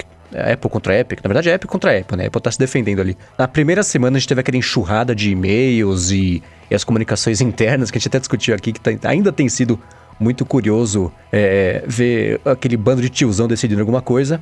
E só que da semana passada para essa, apareceram informações técnicas muito bacanas, né? Toda a parte de revisão lá da, da App Store. É uma coisa que o, o Steve Thornton Smith, é, que se fosse brasileiro já teria certamente participado aqui do ADT, porque ele, ele, tem, tem insights bacanas e muito conhecimento também. É, ele tem analisado muita coisa sobre toda a parte de revisão da App Store. Eu vou deixar aqui na descrição um thread que ele fez interessantíssimo sobre isso. É, hoje, ou ontem talvez, é, terça ou quarta, né, para quem está nos escutando no futuro, é, aconteceu uma coisa curiosa que eu acho que a gente até já chegou a falar aqui, de um jeito ou de outro, que a juíza do caso falou assim, gente, peraí, vamos conversar aqui, vou ver os dois advogados aqui, vamos falar com o pessoal que manja de grana. Seguinte, Apple, Epic, se a Apple deixasse você falar no aplicativo, escuta, vai no site comprar que é mais barato, não resolvia esse problema, é todo mundo pra casa agora? E aí a Apple falou, não, veja bem, porque isso aqui uma vez aconteceu no embate de cartão de crédito, e aí a gente sabia, ah, já tem um caso da American Express que podia, não podia. E, e a Epic do outro lado falou assim, ah, assim, pra gente resolveria, mas pros outros desenvolvedores, não. Mas você viu que a juíza do caso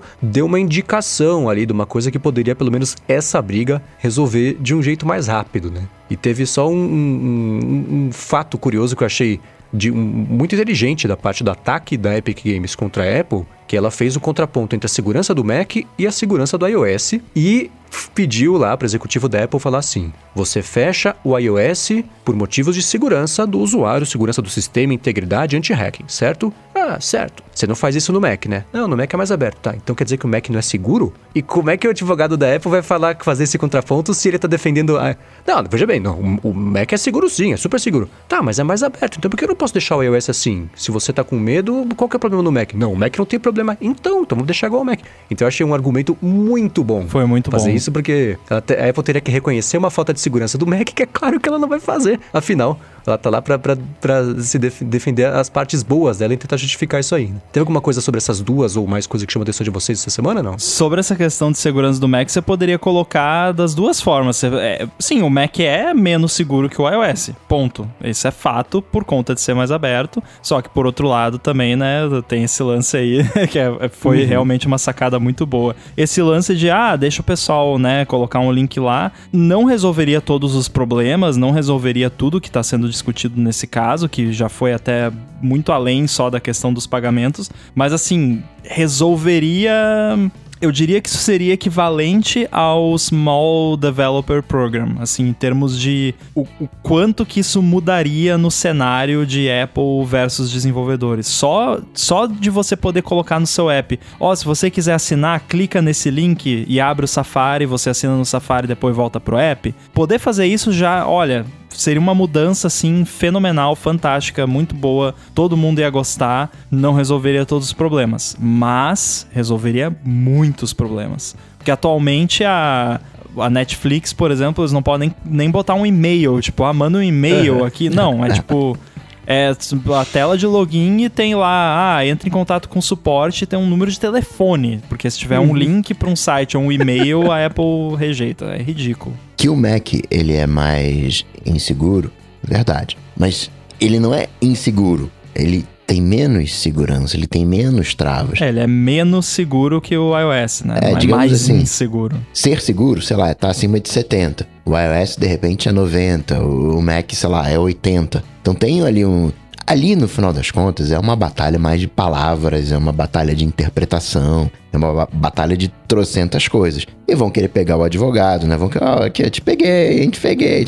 Né? O argumento, ele é bom, mas é, soa um pouco como aquelas lacradas, né? Aquele detalhe da palavra que tá assim, ele é, mas é, para ser assim mesmo. Porque se o iOS tiver o mesmo nível de segurança do Mac, o iOS não vai conseguir. Eu acho o iOS um sistema operacional muito mais é, interessante do que o Mac, como sistema operacional, como segurança, como tudo. Ele pega todo mundo. O Mac tem um aprendizado que de alguma maneira a Apple conseguiu no iOS eliminar. no iOS ele é natural, assim, ele não precisa ler manual. No Mac você já fica meio perdido, você já tem que ter algumas. É, o exemplo que eu dou: bebê usa iOS, mas não usa Mac. É simples assim. E isso também afeta na, na questão de segurança. Então, né, tem um. Tem um quê de lacração, de, de, de, de mitagem ali nesse, nesse argumento, ainda que seja um argumento que proceda.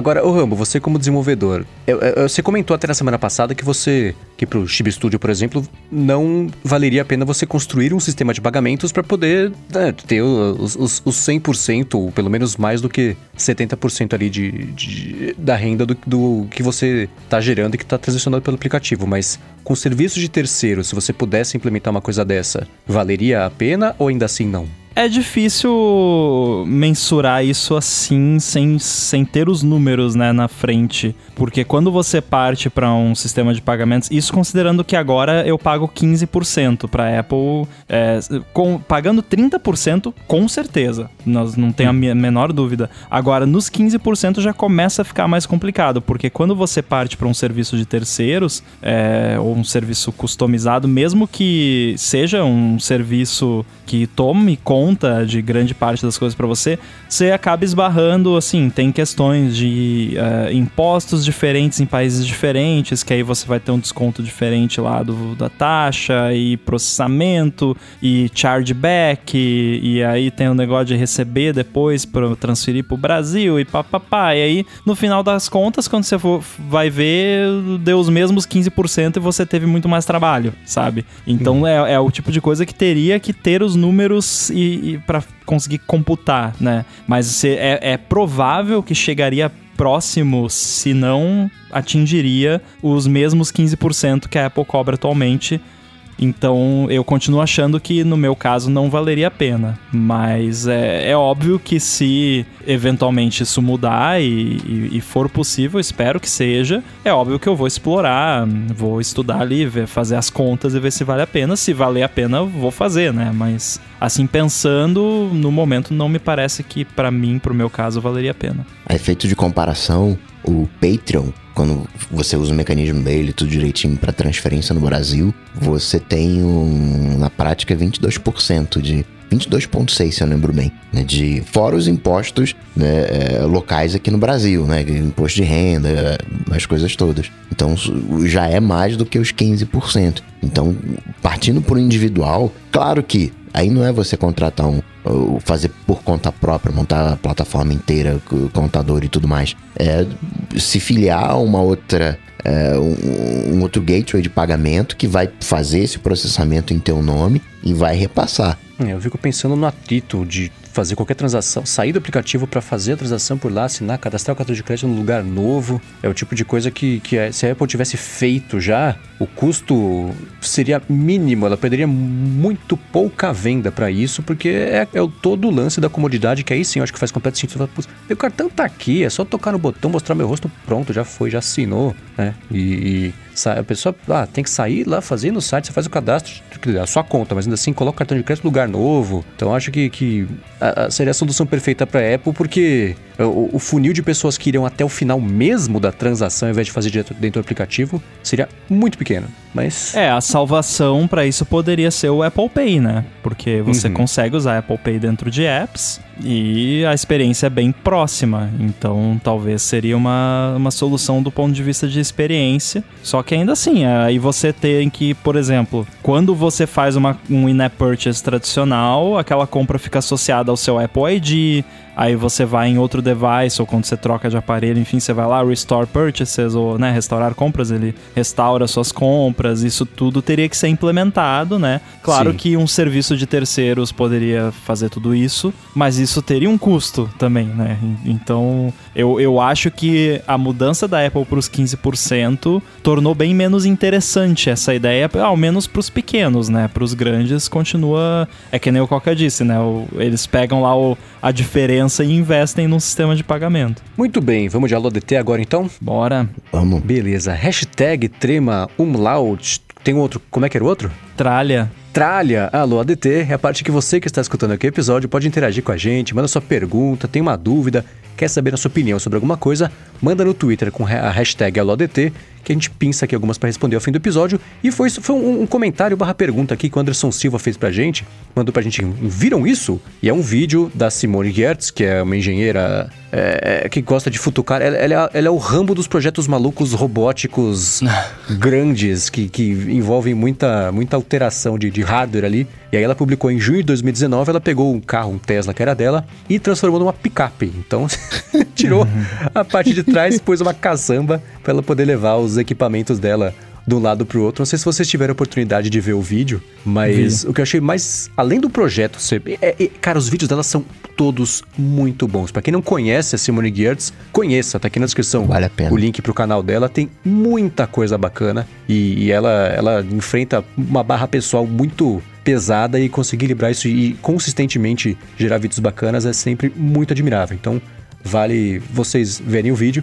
E eu fiquei. eh, eh, A primeira coisa que eu fui ver foi a quantidade de likes versus dislikes, né? Que eu, eu fiquei imaginando que o pessoal mais fanático ali pela Tesla deve ter ficado possesso, babando pus de raiva, né? De ver ela, ela ali violando a obra imaculada de Elon Musk, né? Mas nos comentários até que tinha uma, uma atitude mais positiva do que negativa ali pro vídeo. Mas vocês viram? Interessante, né? Muito legal. É, eu acho que o Anderson tá vendo o MKBHD também, porque essa semana ele comentou sobre esse caso dela num vídeo que ele fez sobre Right to Repair. Muito bom também o vídeo do MKBHD sobre Right to Repair, que ele até eles estavam comentando sobre o caso que ela fez com o Tesla e aí, pô, e aí, qual foi a reação da Tesla, né? Negaram o serviço, aí ela até disse que ela teve um teve algum problema com o carro, acho que até relacionado a software, alguma coisa.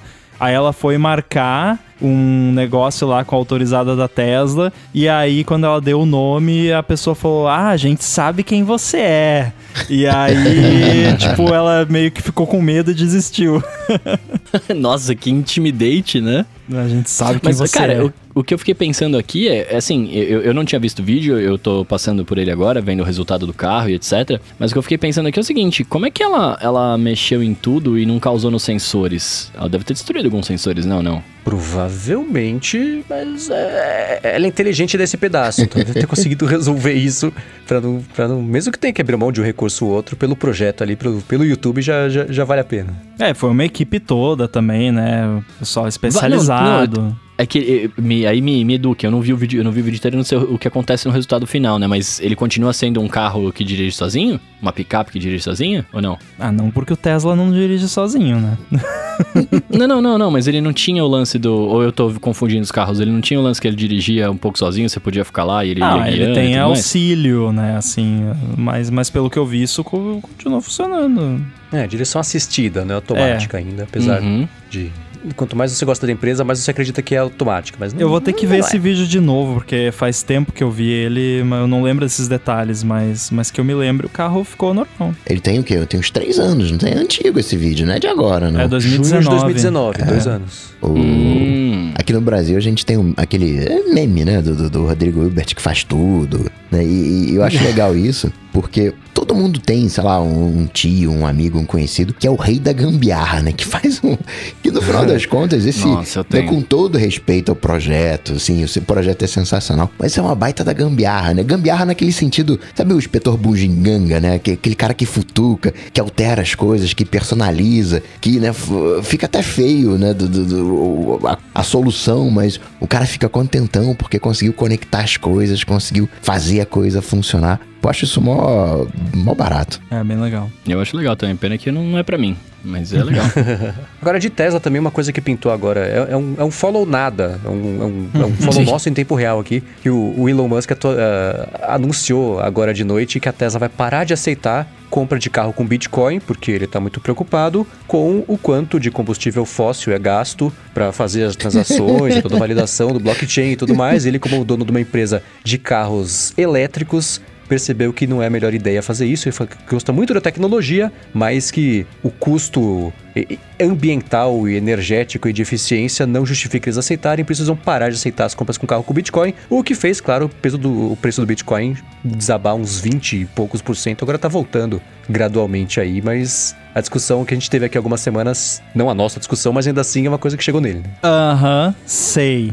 Ele deve estar muito preocupado Muito mesmo. eu- conveniente, né? A- É. anu- compra bilhões em Bitcoin, aí anuncia que vai começar a aceitar é, pagamento em Bitcoin, Bitcoin sobe horrores, vende os bilhões de Bitcoins e aí um tempo depois fala que não vai mais aceitar. Ninguém comprou um Tesla com Bitcoin, isso aí foi pura manipulação do, do mercado para aumentar lá, foi tipo, às vésperas da- de anunciar o- os earnings, né, da, da Tesla que eles fizeram essa manobra. E como, né, Bitcoin não é regulamentado nem nada, não tem, não é crime, né, você fazer isso, é só uma sacanagem. Mas eu não compro essa historinha não, isso aí foi tudo planejado. Só que agora não pode mais fazer a mesma coisa de novo, né? É, queimou esse crédito porque é uma desculpa que você dá uma vez só. Mas tem uma Próxima coisa também. vai ser Dogecoin que ele vai aceitar. Então, é, é- é esse. Eu, eu, eu, eu, introduzi a his- a história torcendo pra onde vocês três terem exatamente essa opinião, porque eu também tenho. Sobre. é mais grana. Porque que nem quando ele twitta lá, Doge! Aí o preço sobe horrores. Aí foi no Saturday Night, Live e falou: Não, Doge é uma bobagem, caiu. Então, ele é, é- é muito louco. Eu não sei quantas outras. Eu não acompanho esse mercado de perto, mas eu não conheço um outro, um outro nome, uma outra pessoa única que tenha esse poder de, no, no, tweet, fazer o preço subir loucamente ou cair loucamente. E é óbvio que ele já percebeu que ele consegue fazer isso. Então, usar essa situação para benefício próprio, ainda mais para o mercado que não é regulamentado, ainda mais quando você é um bilionário que adora fazer ainda mais dinheiro, não é por acaso cada vez que ele twitta um foguetinho, que fala agora que a SpaceX vai lançar o foguete lá para a Lua, tudo para Marte, lá para onde, tudo com, com- vai ser o Doge Rocket lá, o foguete com, com Dogecoin. Então, é, é, não é um ponto sem nó isso aí. É, eu invisto em cripto lá uma, um dinheirinho pra. na torcida de que suba um pouco pra vender e comprar cream cheese pra fazer cheesecake. Ele investe alguns milhões pra com- comprar um avião com a manipulação de mercado que ele faz, né? O, o Elon Musk é esperto, né? É inteligente, sem sombra de dúvida. Por mais que tenha falado de condições neurológicas e, e o, o cara é, é malandrão, ponto, né? Pode ter uma dificuldade de expressão, mas o cara sabe o que tá fazendo. Ele não faz tudo isso sozinho, né? A SpaceX não é obra dele. Ele, ele, ele contratou a NASA pra fazer SpaceX, né? Né? Todo mundo, eles são caras altamente gabaritados, né? Ele é muito mais um. um- não que ele seja. é, mas ele é o garoto propaganda da história, né? No final das contas, né? Ele tá ali fazendo a galera é, acreditar na proposta dele, que não, não, vamos pra Marte, vambora, né? Ele não é exatamente um bom gestor, porque se fosse não atrasava lá os... A função dele é ser gestor, ele não é bom nisso porque atrasa os carros, né? Tem uma série de problemas, mas ele é o, o- muito guardando as devidas proporções, não tô dizendo que ele é o genial igual o Steve Jobs, se é que Steve Jobs era genial, não, não é esse o ponto, mas ele é um garoto propaganda, né? Hoje todos os CEOs, eles são é, garotos propagandas, né? O- é, fazer com que a galera acredite na empresa hoje. né? O, o Timóteo é muito mais um garoto propaganda do que um gestor, ainda que seja ele sim um bom, um bom gestor. Juntando a isso, a Dogecoin é, um- é um- é uma piada, assim, é um... Era para ser piada, a proposta é uma gozação com os meios de pagamento, com certos absurdos que existem nesse universo cripto.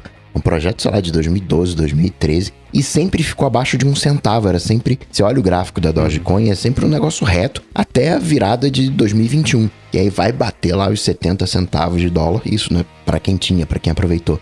Vendeu, comprou, enfim. Sobre aproveitar foi um, um, um baita negócio. Mas não tem futuro a Dogecoin, né? Quer dizer, se o mercado acreditar, pode até virar um futuro ali. Ó, caramba, né? Vamos, vamos usar. Mas é um, é um meme. é um- acho que vocês já viram.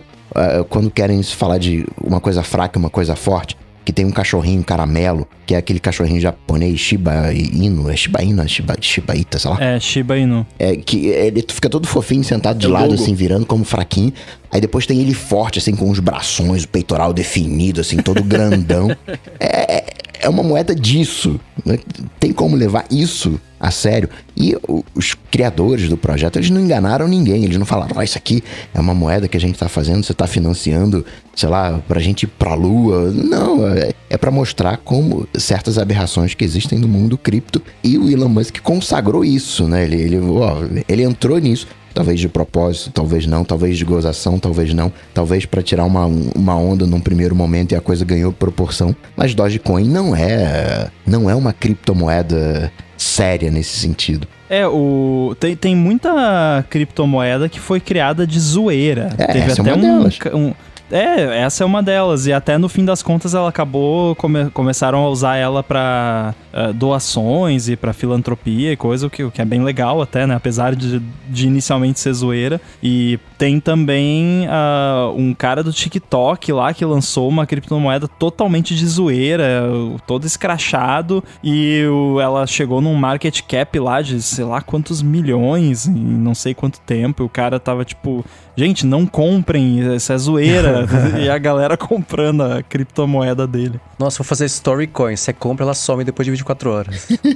Opa! Bom, seguindo aqui com a Lua DT, o César Miller quer saber qual que é a chance do iPhone desse ano vir com o chip M2. E aí, Rambo? É, então, eu, eu ia falar b- mínima, ou sei lá, falar que essa pergunta não faz sentido, mas depois do iPad Pro com M1, all bets are off, né? Não faço ideia, não faço mesmo. Mas não sei, se- será que, não sei, o iPhone Pro vai ser o chip M e o, não Pro vai. acho meio bizarro isso. Acho que não, vai, vai ser A15. Tem que ter o chip A alguma coisa ainda. Eu acho que vai ser A, na linha A, mas eu acho que o A vai ser repaginado. Talvez até mude o nome, mas eu acho que ele pede essa unificação de memória, de, de armazenamento e de chip, CPU, eh, GPU, tudo num. né, tu- tudo, com- tudo num único chip, como é o M1. É, o A15 é o M2, né? De novo, é a mesma coisa, basicamente.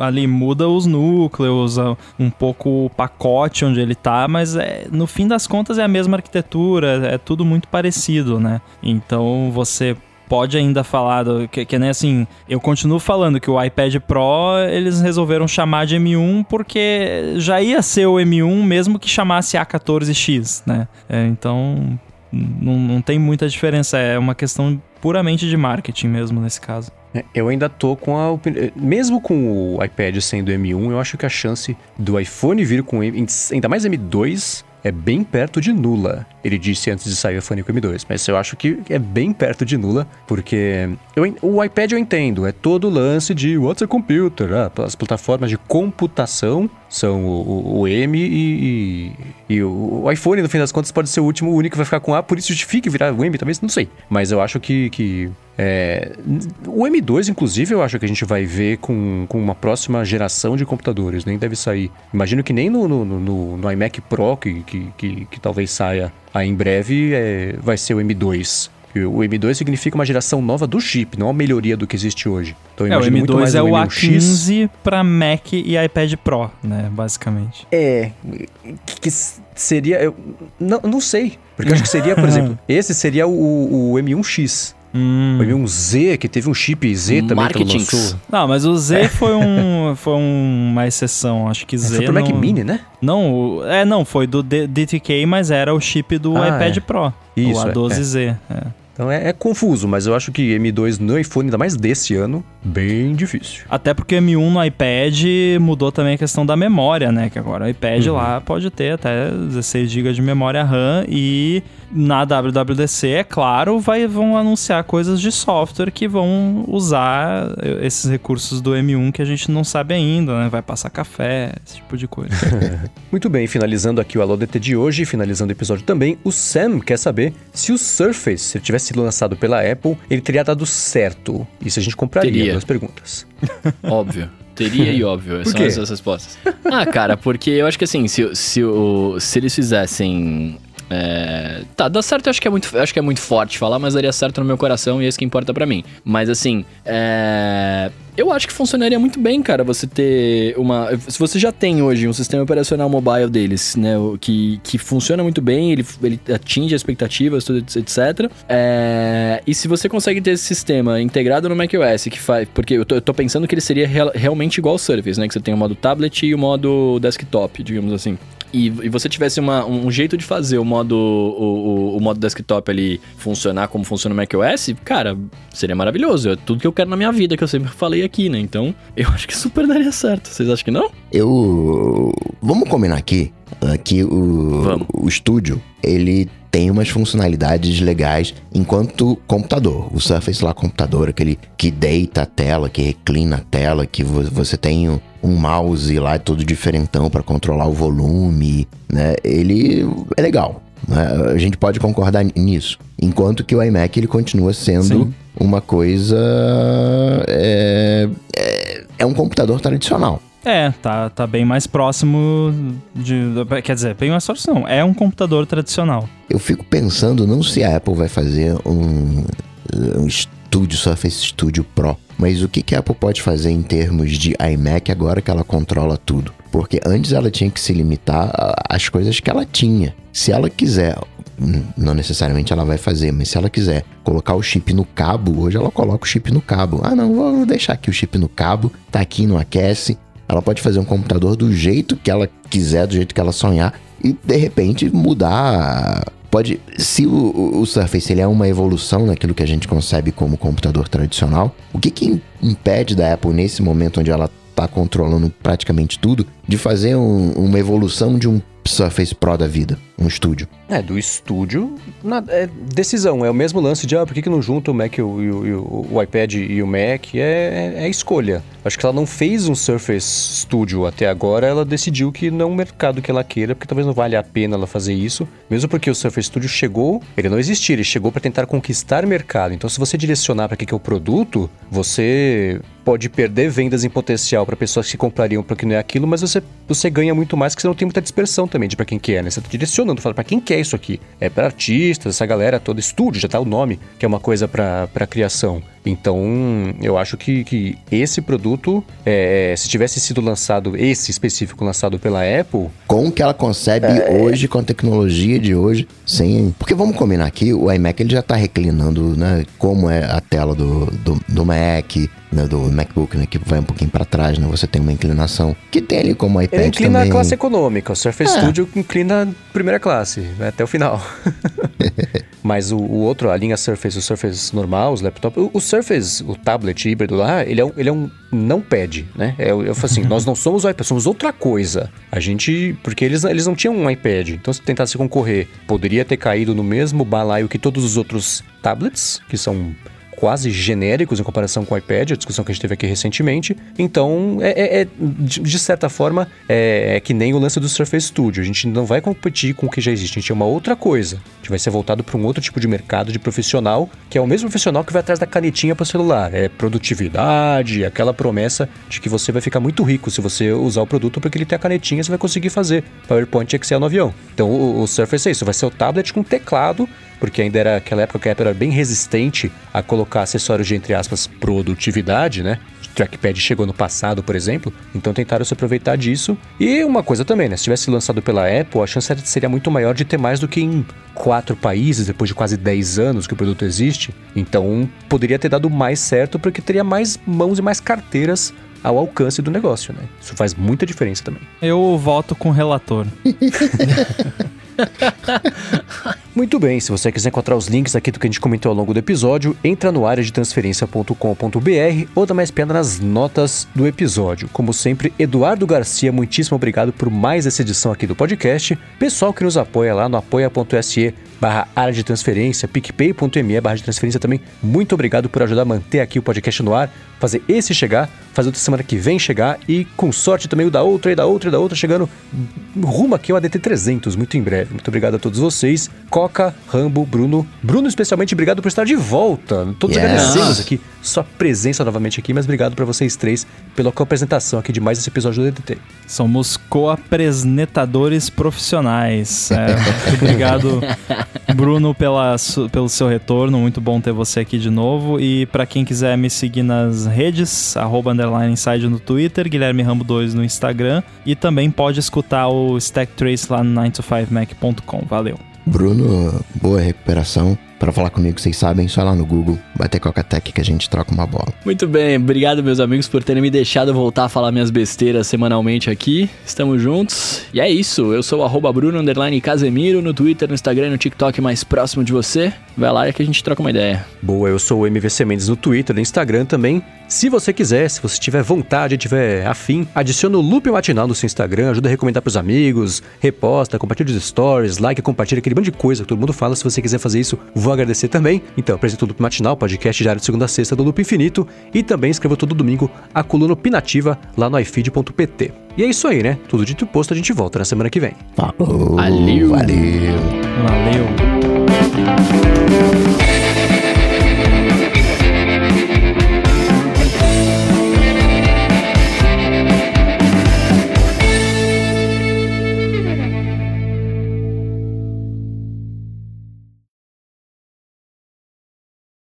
Nossa, tô muito feliz de ouvir a voz do Bruno hoje. Pois é, Ô, cara, muito obrigado. muito obrigado. Fico feliz de ouvir a voz dos senhores. Ô, confesso que esses dias de, de pós-cirurgia aqui, eu me forcei a tirar, tipo, uma semana de férias, tá ligado? Tem que E como é ser. que foi? Ah, é maravilhoso. Eu queria ser milionário e ficar assim pra sempre. tipo, não é que eu não tô trabalhando, eu tô gravando normal tal. Mas, cara, sabe quando você fala, eu não vou fazer nada, eu não vou saber de nada, eu não vou ver nada, eu quero só ficar aqui curtindo a minha dor na barriga aqui, tá ligado? E aí eu tô assim, eu tô faz desde, a- desde quarta passada que eu fiquei no hospital até hoje que eu vou até hoje, né? Até agora que eu tô em casa, né? Só, mano, gravando o essencial e fazendo mais nada. Tá bom Eu demais. conheço, tirando Mas a é dor na barriga, eu conheço a sensação. Você acorda e fala, nossa, não vou fazer nada, não quero trabalhar, não quero saber da vida, mas aí eu levanto e trabalho mesmo assim, né? É, Tirando a dor na se barriga. chama preguiça. Aí você fala, puta, eu tenho que voltar minha É, vida aí eu mesmo. né? levanto e vou trabalhar. É.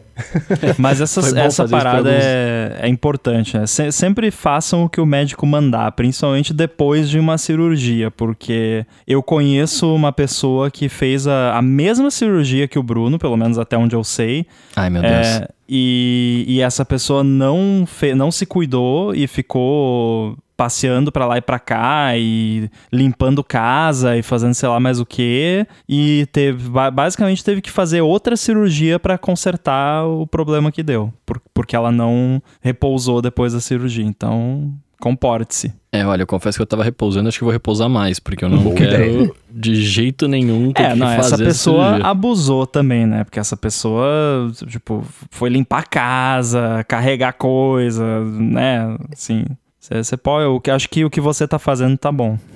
Eu já fiz uma cirurgia parecida com essa do Bruno, em menores proporções, acredito. E, velho, eu fiquei estragado por uma semana. Eu vejo nos filmes o cara que tomou um tiro. E eu não tomei Imagina. nenhum tiro, assim. Eu eu fiquei estragado uma semana. E os caras tomam tiro, dois, três tiros e continuam lá lutando e pulando, como se nada tivesse acontecido. Eu falei, caraca. Não, mano, isso, eu pensei, eu pensei exatamente a mesma coisa, porque assim, eu operei já três vezes, né? Só que as duas outras que eu operei, uma foi desvio de septo e a outra foi pedra no rim, que não, a do pedra no rim não teve corte, né? E a do desvio de septo teve no nariz, mas, cara, é no nariz ali, é mais tranquilo, pelo menos do que eu tô sentindo dessa recuperação, né? Essa aqui eu operei, pra quem não sabe, eu operei hernia inguinal bilateral, né? Então foram dos, do- foi dos dois lados. Eu, aí o médico faz três furos na barriga, né? Um de cada lado e um no umbigo. Meu umbigo era bonitinho, agora ele tá destruído, provavelmente, né? Nossa, todo mundo que faz a cirurgia fala isso, que tem que fazer uma plástica no umbigo depois. Não, baby look pra mim nunca mais, tá ligado? Acabou essa, essa parada. Mas, tipo, tava. Eu, eu, não, eu não sabia que eles iam fazer um furo no, no umbigo, né? Quando eu acordei, eu falei, nossa, mas tem três, doutor? Você falou que eram dois, né? Que Você não assinou no papelzinho lá, né? Eu É, aceito não- não- destruir meu umbigo. Mas, cara, a, na hora que você sai da cirurgia, você tá chapadaço, né? Ainda de tramal, um monte de remédio lá, então você não sente nada, né? No hospital tava tudo ótimo. Eu já queria sair, queria andar, pá. Aí passa o efeito. Passa o efeito do tramal. Você volta pra casa, né? E aí, assim, o remédio que eu tomava pra dor era tramal. Quando eu cheguei em casa, eles me deram Novalgina, tá ligado? Então, tipo assim, a dor aparece, né, de repente, tá ligado? A dor falou assim: opa, olha eu aqui, né? Tava escondido, agora eu cheguei. é... Cara, é muito ruim, velho. No prime... no- nos dois primeiros dias, você não tem muita posição pra ficar, né? Porque dói de qualquer coisa que você faça, a barriga é gigante, né? Tanto por causa dos cortes, quanto por causa de gases, de, de coisa que eles colocam um gás carbônico dentro de você, né? Pra poder enxergar, sei lá o quê. Não entendo a lógica, mas Isso é eles muito fazem louco. isso. Eles inflam Ué? uma pessoa que nem um balão. É. É. isso, imagina um saco plástico. Você enche ele de ar e enfia uma câmera dentro. Se o saco estiver vazio, você não consegue enxergar e se movimentar lá dentro. Se estiver cheio. Tá, mas eles não operaram meu estômago, eles operaram a, a, a minha hérnia, tá ligado? mas eles um encheram seu episódio- estômago de ar. Tem um episódio muito bom do Não, House que como eles, não? eles vão fazer uma colonoscopia num cadáver. E aí eles injetam ar, só que eles injetam demais o cadáver explode. É, isso, é- isso eu fiquei preocupado também, inclusive, quando eu tava pra apagar.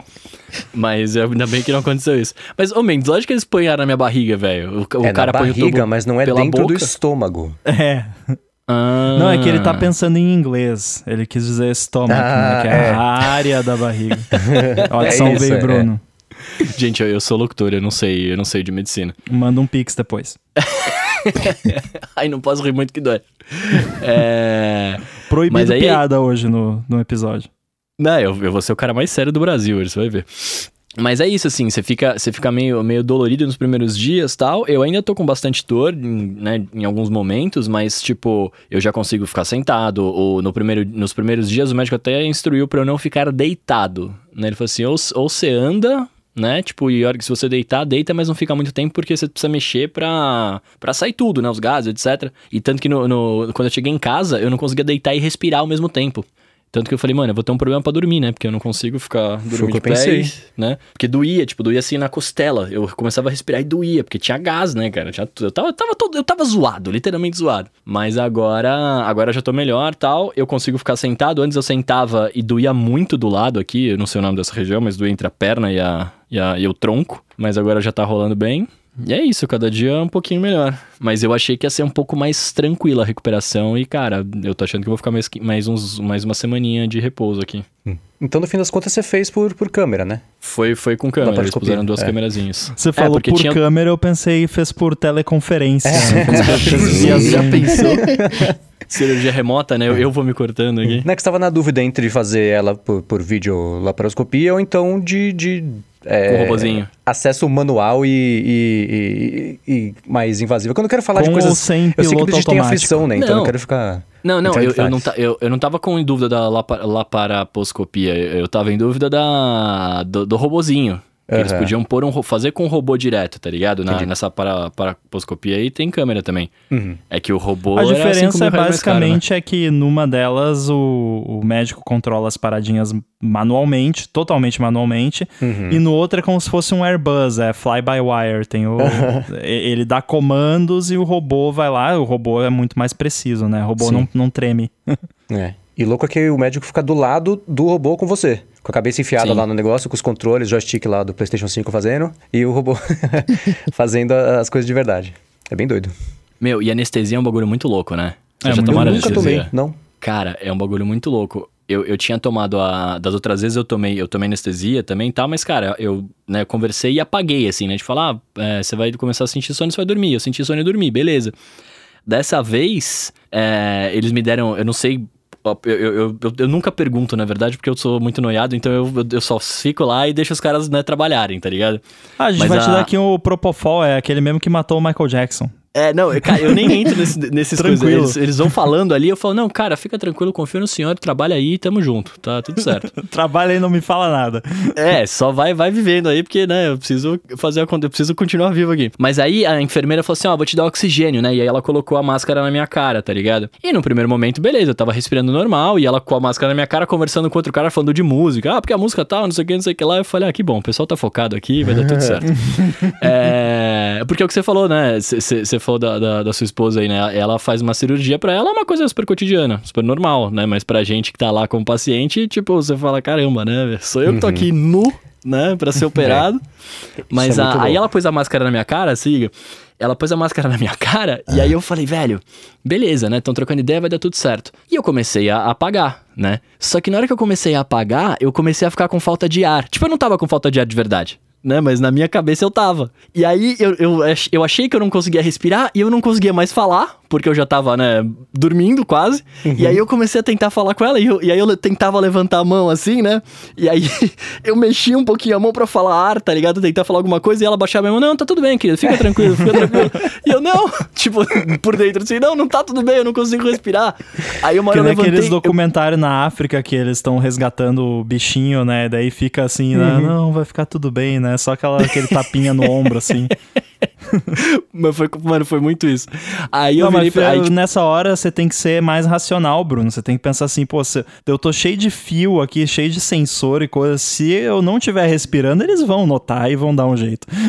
Não, com certeza, foi isso que Vão me fez um dormir boot. depois.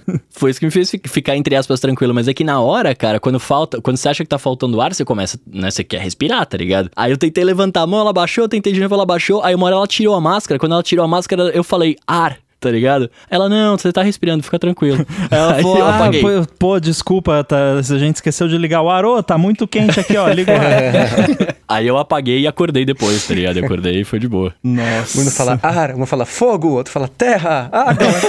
coração. Nossa, se entrasse Hérnia. alguém falando pela união dos seus poderes, ia ser muito bom, né? é. É, pois mas é, é. isso, mas eu sonhei com essa anestesia pela primeira vez. Das outras você só apaga e acorda, né? Essa aí eu sonhei. Eu sonhei que eu, eu tava mandando mensagem no WhatsApp falando que eu queria ir no banheiro. Que sonho horrível. É, foi ruim mesmo.